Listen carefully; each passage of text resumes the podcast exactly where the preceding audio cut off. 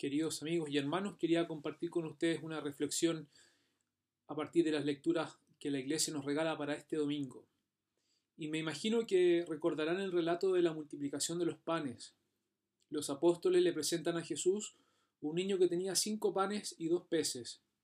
Pero, ¿qué era esa cantidad para un gentío compuesto por cinco mil hombres sin contar mujeres y niños?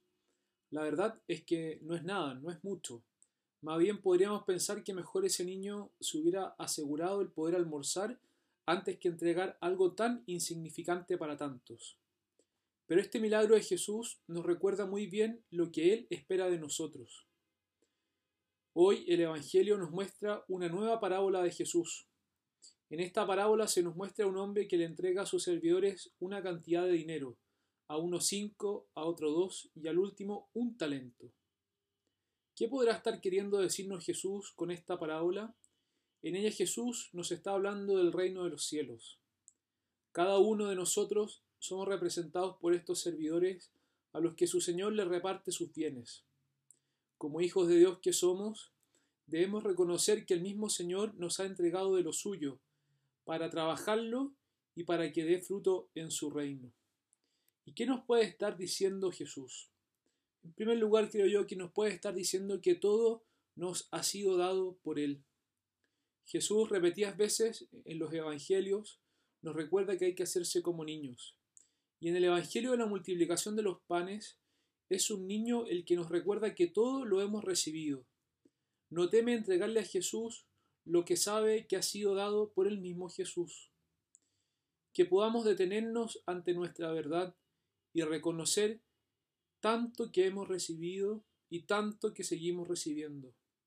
Que podamos elevar una acción de gracias a Dios por tanto que tenemos, pues aunque creamos que es poco, siempre hay mucho por qué agradecer. En segundo lugar, ¿qué nos puede estar diciendo Jesús? Que hay que pedir su bendición. Si nos detenemos en el último siervo, el que recibió uno, tal vez hubiésemos hecho lo mismo que él como era tan poco, ¿para qué arriesgarse? Más bien, asegurarnos con lo que ya tenemos. ¿Por qué hoy día arriesgarnos?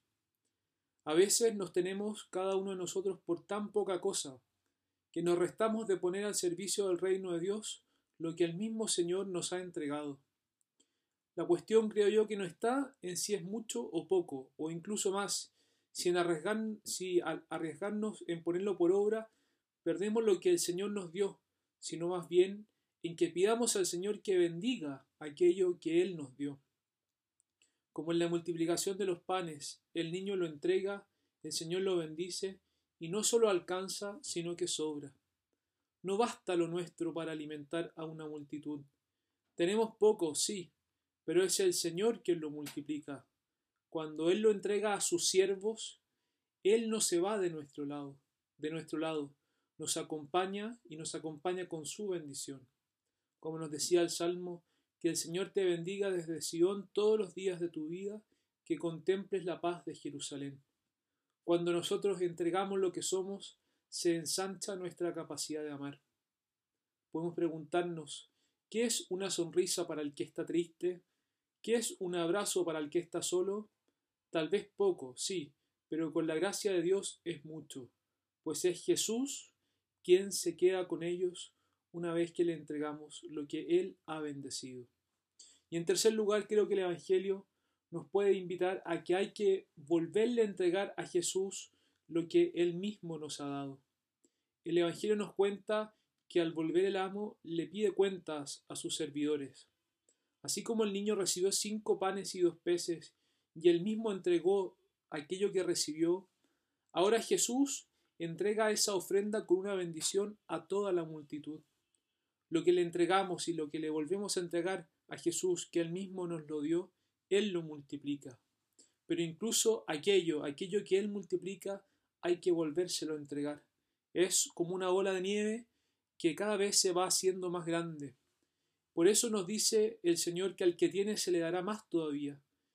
Pues el que no confía en su propia fuerza, sino en la fuerza de Dios, verá que esta gran bola de nieve, esta como avalancha de bendiciones, tomará parte en su vida, porque no lo ha guardado para sí, sino que lo ha puesto al servicio del reino.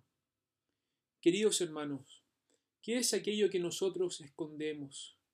¿Qué miedos nos paralizan en nuestra capacidad de amar? ¿Qué me ha entregado el Señor para que pueda dar fruto en la iglesia? Hoy hay una invitación a donarnos, a pesar de que nos veamos poca cosa. Por eso, reconozcamos que todo nos ha sido dado por el Señor. Pidamos que todo lo que somos lo pueda bendecir, para que podamos entregarle a Él los frutos que su mismo amor ha hecho producir en su reino. Un gran abrazo y que sea un bendecido fin de semana.